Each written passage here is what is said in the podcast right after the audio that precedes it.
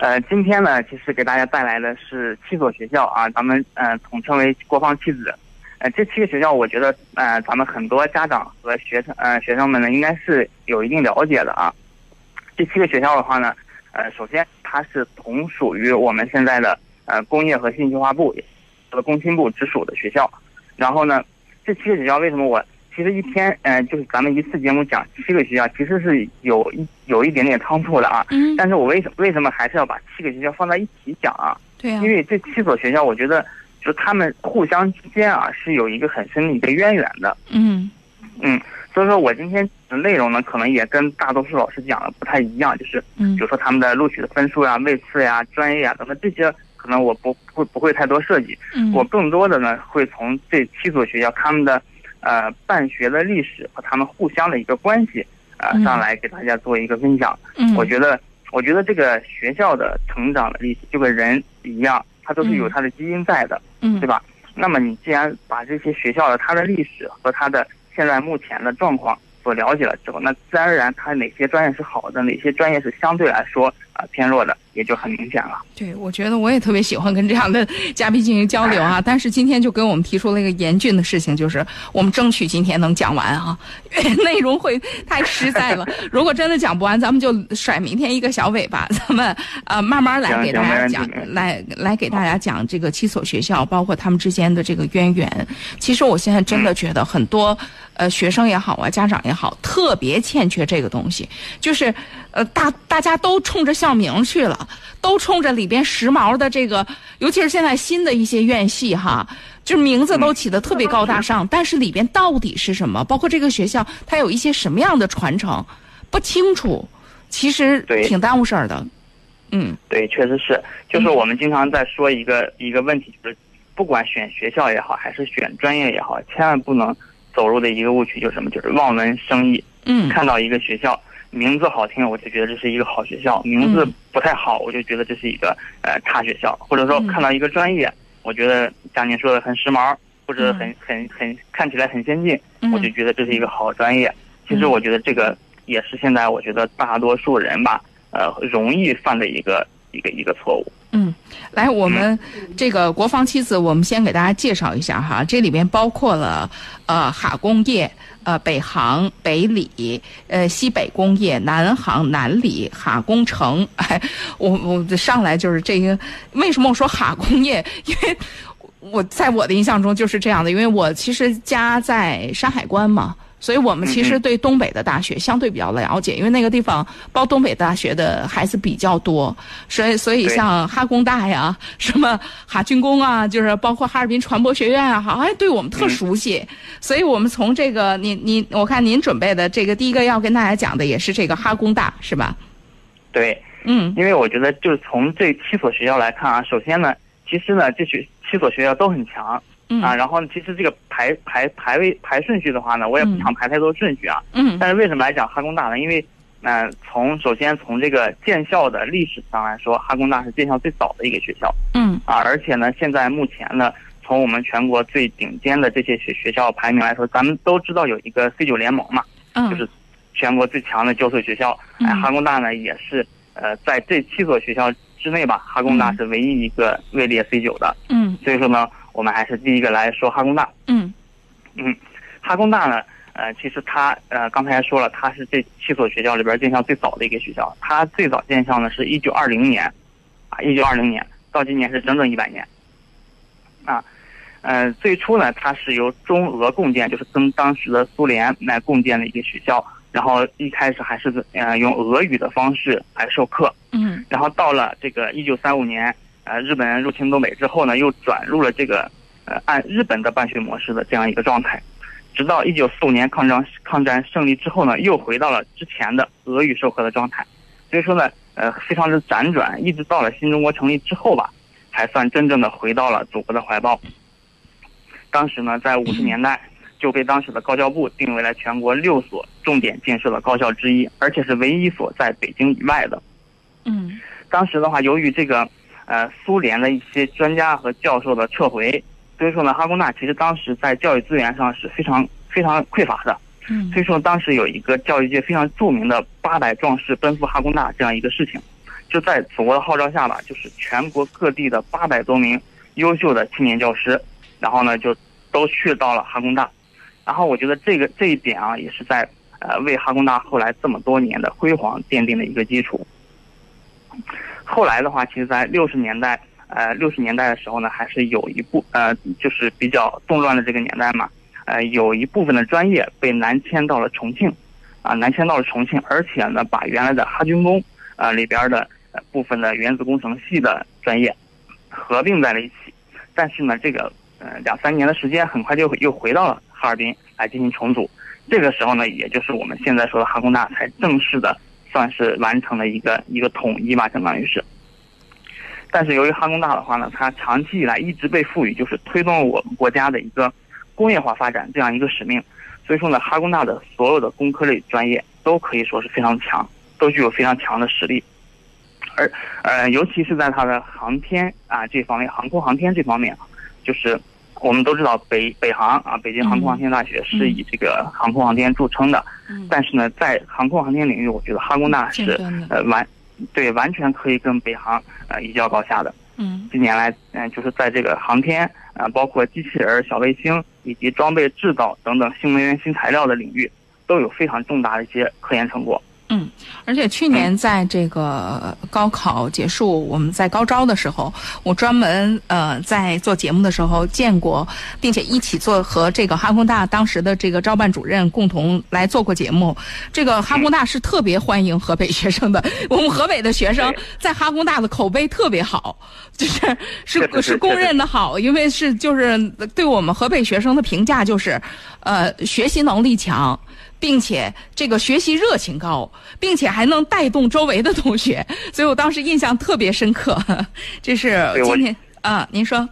嗯，我觉得您说的这一点啊，确实是也是咱们河北所有的老师和学生们共同努力的一个结果吧。现在我觉得河北河北学生的学习能力也好，还是各方面，我觉得在全国来说都是都是非常有一定的代表性的。嗯嗯嗯嗯。这是我们现在给大家介绍的这个哈工大。刚才您提到了另外一个学校是哈军工。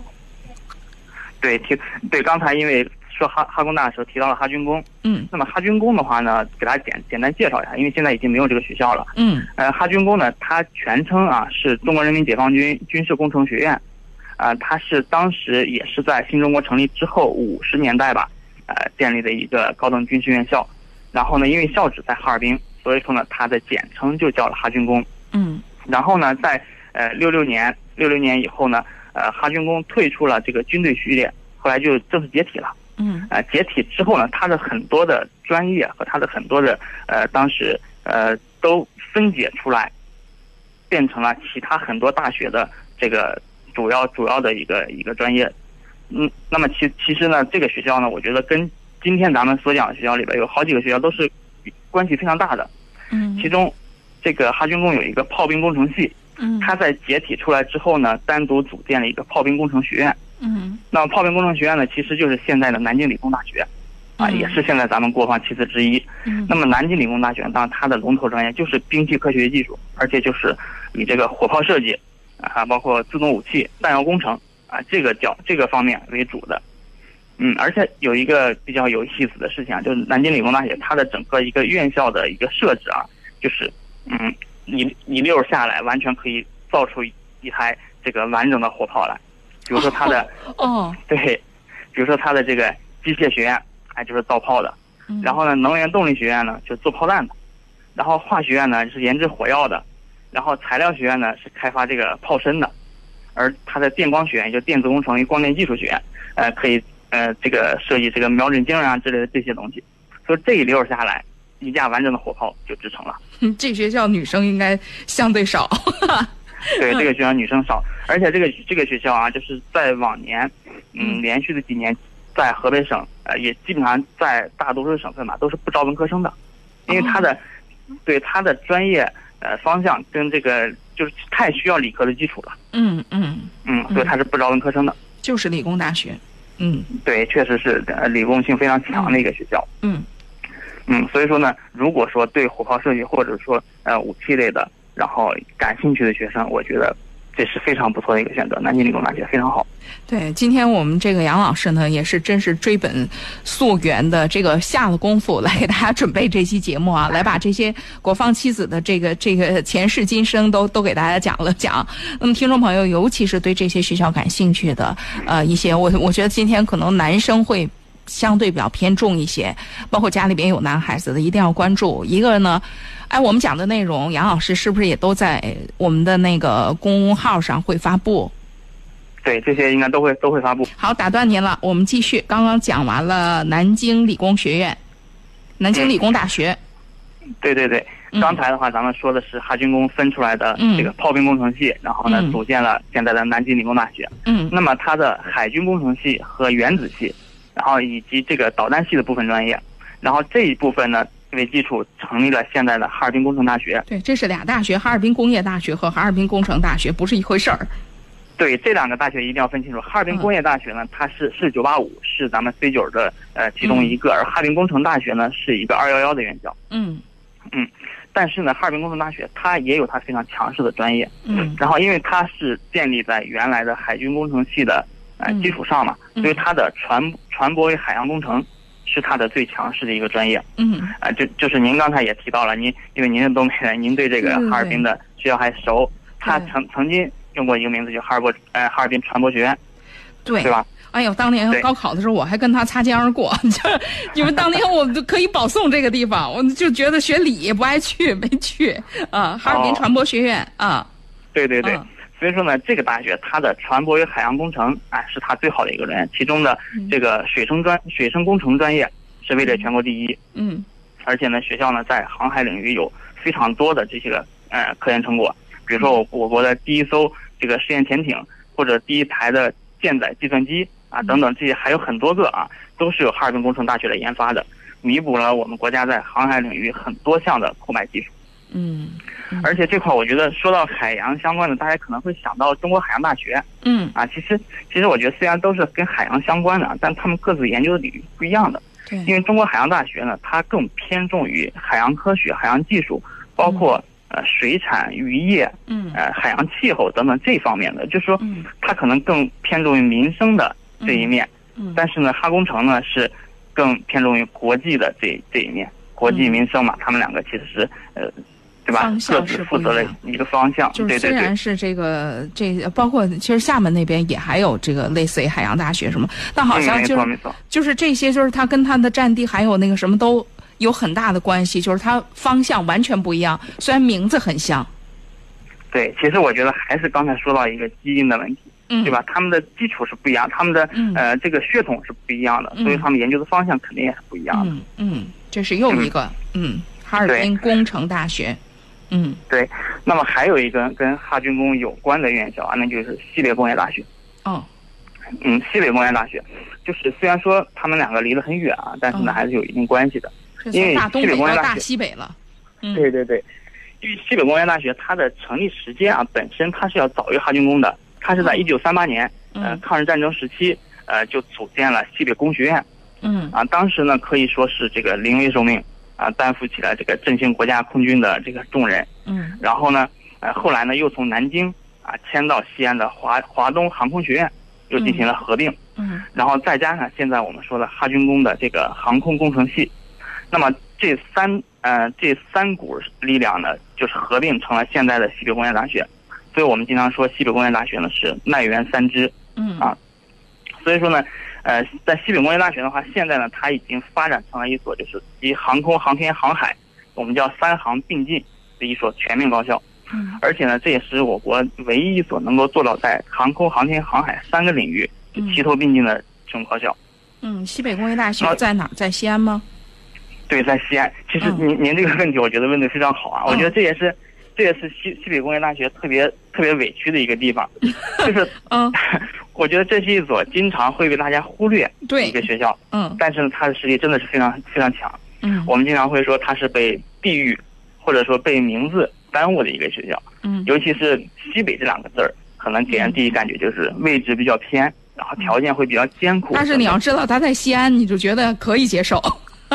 对，其实西安，西安其实我们纯纯纯的从这个地理的版图上来看的话，它几乎是我呃，在我们国家的一个正中间，嗯，对，对。正中间，甚甚至我嗯，我目测还要偏东一些，啊。哦，而且呢，对，而且呢，西安的话呢，它作为这个世界四大文明古都之一嘛，嗯，所以说我觉得这个城市呢，从文化底蕴到生活环境，然后都还是非常不错的，嗯，对，所以说呢，呃，这个学校呢，确实是被这个名字有一定的耽误啊。嗯，其实呢，我们再再从从这个科研的角度或者人才培养的角度来看，嗯，也也是有一个就是在国防领域有一个非常著名的叫“西工大”现象。嗯，对，就是从上世纪的七八十年代、八九十年代开始吧，就西工大在航空航天航海这三行领域里边啊，培养了非常非常多的精英人才，在全国范围内都是非常瞩目的一个成绩，嗯。比其他的学校真的是都就是可能真的是在条件越艰苦的时候呢，才能激发出更多的潜力来，真的是这样的。嗯，这个这个问一问一个更现实一点的问题，因为我不了解哈、啊您说就是这个从成绩上来讲，西工大是不是对于考生来讲机会会多一点？嗯，成绩上来说，其实从近几年看，一开始前几年确实是这样的，但从近几年看的话呢，呃，肯定是要有一定优势。我记得没记错的话，去年的成绩啊，就嗯一九年，嗯呃，理工类的考西工大的话，基本上比哈工大、比北理工要低一个十分到二十分。哦哦对，哦，去年应该是在六百四左右，应该是六百四左右。嗯，嗯。对对，对，嗯，这是我们所以说。嗯，您说，嗯所以说，我就想说，这个学校啊，就是如果说大家真的对国防、呃，对这个航空航天等等这方面有兴趣的学生，嗯。然后可以不要不要老觉得它特别偏，然后不想去等等的，嗯对，我觉得真真的可以考虑一下。嗯而且我记得西西工大这两年还会来到咱们河北省做一些招生说明会，哦我，觉得真的也是无奈之举啊，嗯确实是对他的了解可能会比较少，所以说他也更希望走出来，让更多的学呃学生们了解到这个学校。今年高招的时候，我们请他们来。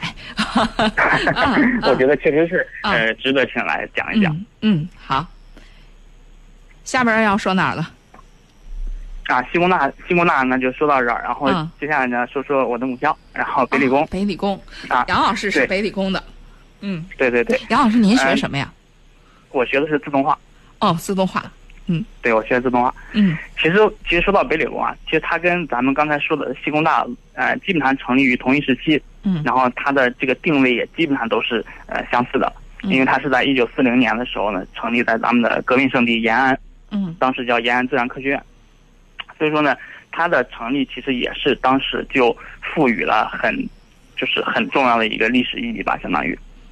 那么后来的话，在一九五二年，呃，咱们都知道有一个院系大调整，当时呢，北理工的很多专业啊进行了拆分和整编，比如说呢，当时的采矿系和冶金冶金系拆出来，加上呢，包括刚才说的西工大之内，呃，在内的几所学校，然后这个冶金系都拆出来，整编为了当时的北京钢铁学院，也就现在说的北科啊，北嗯。北京科技大学。嗯。呃，然后呢，有色金属方面的学科呢，整编为了中南矿冶学院，嗯，现在是中南大学的一部分。嗯。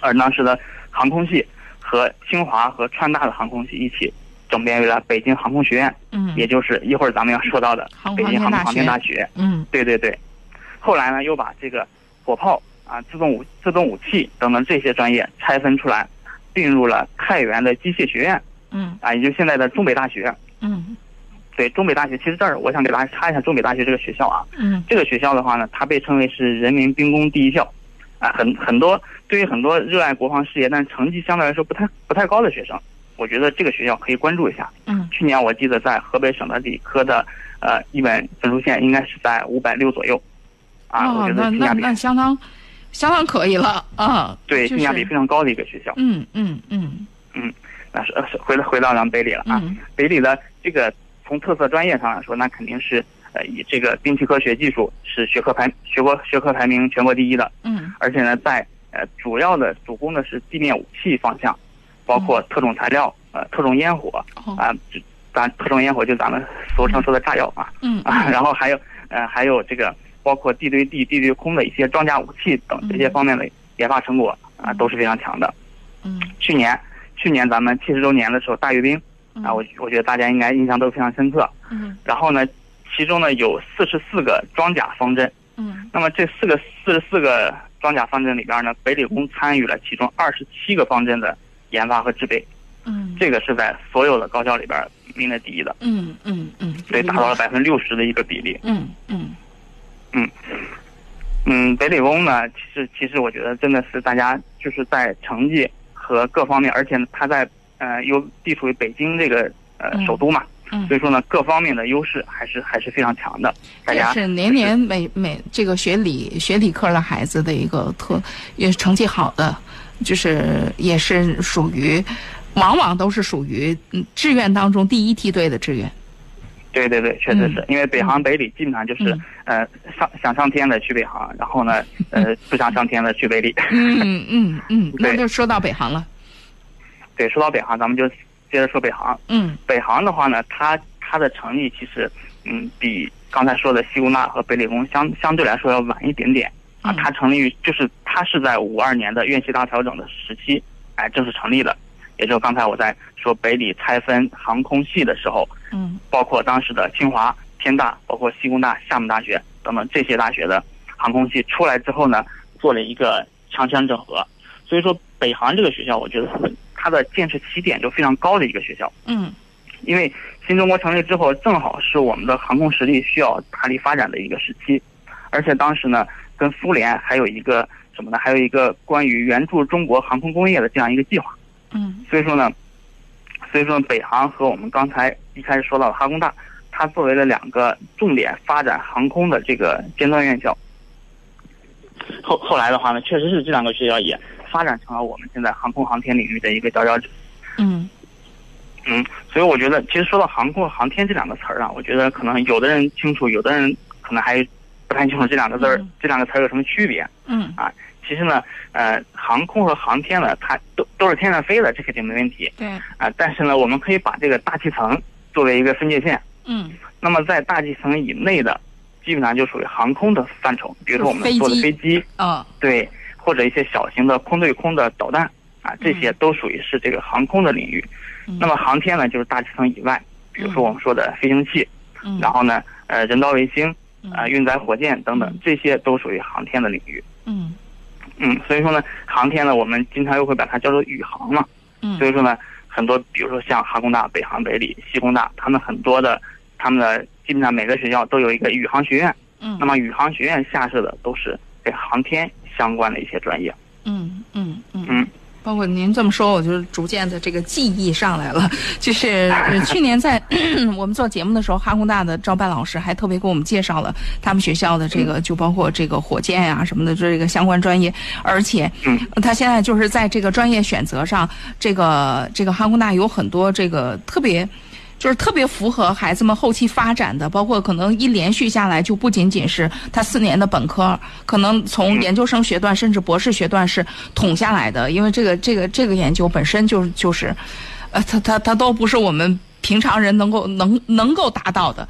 我想，选拔到那儿确实研究不透。对，想选拔到那儿的人才呢，都是朝着科学家方向去发展的。所以，其实像这些学校当中的，像这些，尤其是他们呃这些学校当中的这些尖端的专业，其实都是给选拔到的孩子们也提供最好、最优的机会去成长。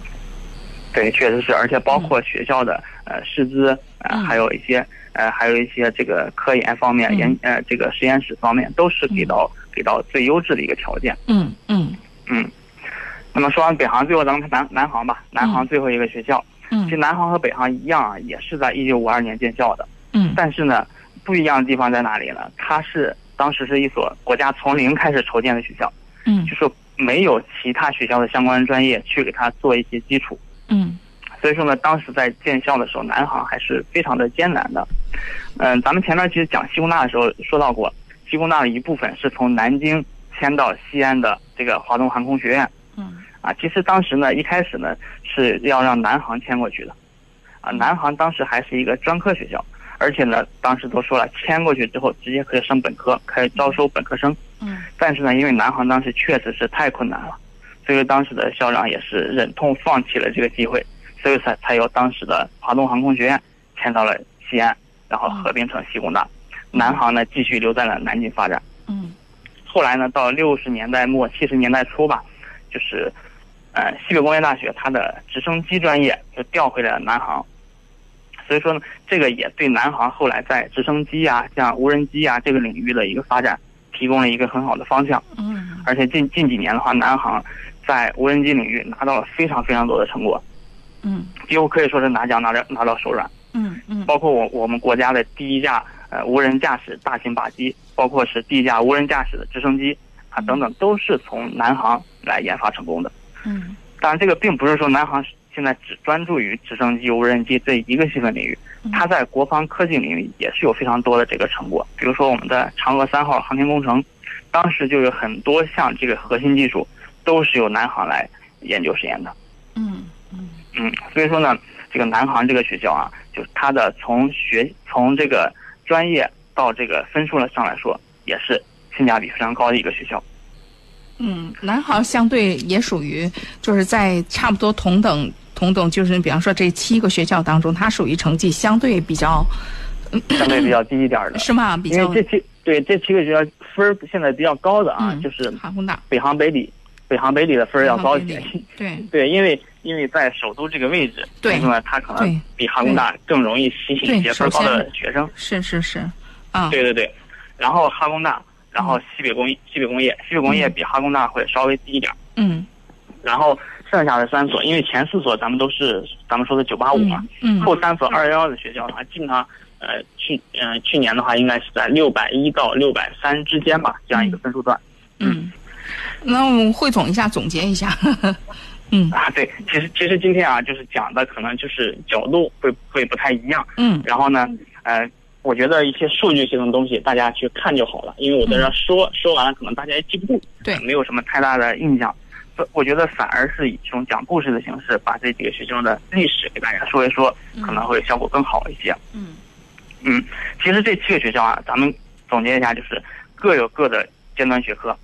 咱们说哈工大、北航、南航这三个学校呢，主攻是航空航天，然后北理和南理呢，主攻的是这个地面武器，而哈工程呢，主攻的是航海，然后西工大呢是海陆空三路齐飞。但是呢，我想给大家说一点啊，就是这七所学校里边呢，除了咱们刚才说到的这些尖端学科以外，还有一些用来支持他们的尖端学科发展的基础领域也是非常突出的，比如说机械，比如说材料，比如说电子工程，啊、嗯包括控控制工程，包括自动化、计算机啊、能源动力工程等等。就是没有这些基础学科知识，它这个尖端学科说实话也发展不上去。嗯所以说呢，大家一定不要想着我去了北航，我就一定要搞航天；嗯我去了北理，我就一定要玩大药。其实不是这样的。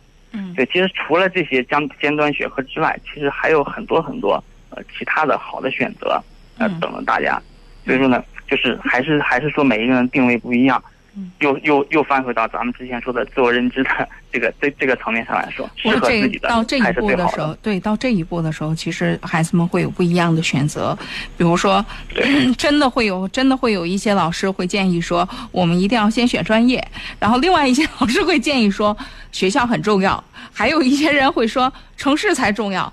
因为我我忽然就很想知道一下，这个杨老师，您觉得，就是您会比较比较建议孩子们什么呢？我觉得院校和专业这两个两个层面啊，啊永远不要把它单独拿出来说哪个更重要。嗯我觉得这两个是、是居是同等重要的。嗯嗯，真的，就首先首先，我觉得你要制定一个自己的方向，比如说、嗯我我是呃，比如说我就要学机械，嗯或者我就要学材料，我就要学计算机，对吧？这是一个大方向。嗯，那么我们再在这个专业方向里边去筛选你的分数，然后跟哪些学校能够进行一些匹配，嗯然后哪些学校呢在这些这些专业方面是很强的，嗯对吧？这个我觉觉得才是一个正常的一个逻辑。嗯嗯嗯，永远不要说脱离开专业我只选学校，或者说呢我只看专业不看学校，我觉得这都是不对的。嗯，这是今天我们给大家介绍的这个国防七子，呃，七所这个国防类的这个院校。呃，明天杨老师我们将介绍什么呢？啊，明天因为因为我还是给大想给大家介绍一下大家不是特别了解的学校，所以嗯明天呢带来四所呃听起来不像二幺幺的四所学校。但是他们听起来不像二幺幺，非常强，实力非常强。对对对，嗯嗯，这就是特别要给我们，就是尤其是这个，就是哎，就是经常在各个这个分数段都会有比较尴尬的这个这个状况，就是说，哎，我真的我在这个段上，如果我要选下一段的学校，我心有不甘。但是这一段当中那些好的学校呢，我这成绩有点悬的，一定要。多关注一下，就是像杨老师所所说到的这些，可能有价值，但是被就是我们平常固有的一些观念，或者说我们的一些见识给忽略掉的，是吧？对，就是特别容易被忽略的一些学校，其实其实正是机会所所在。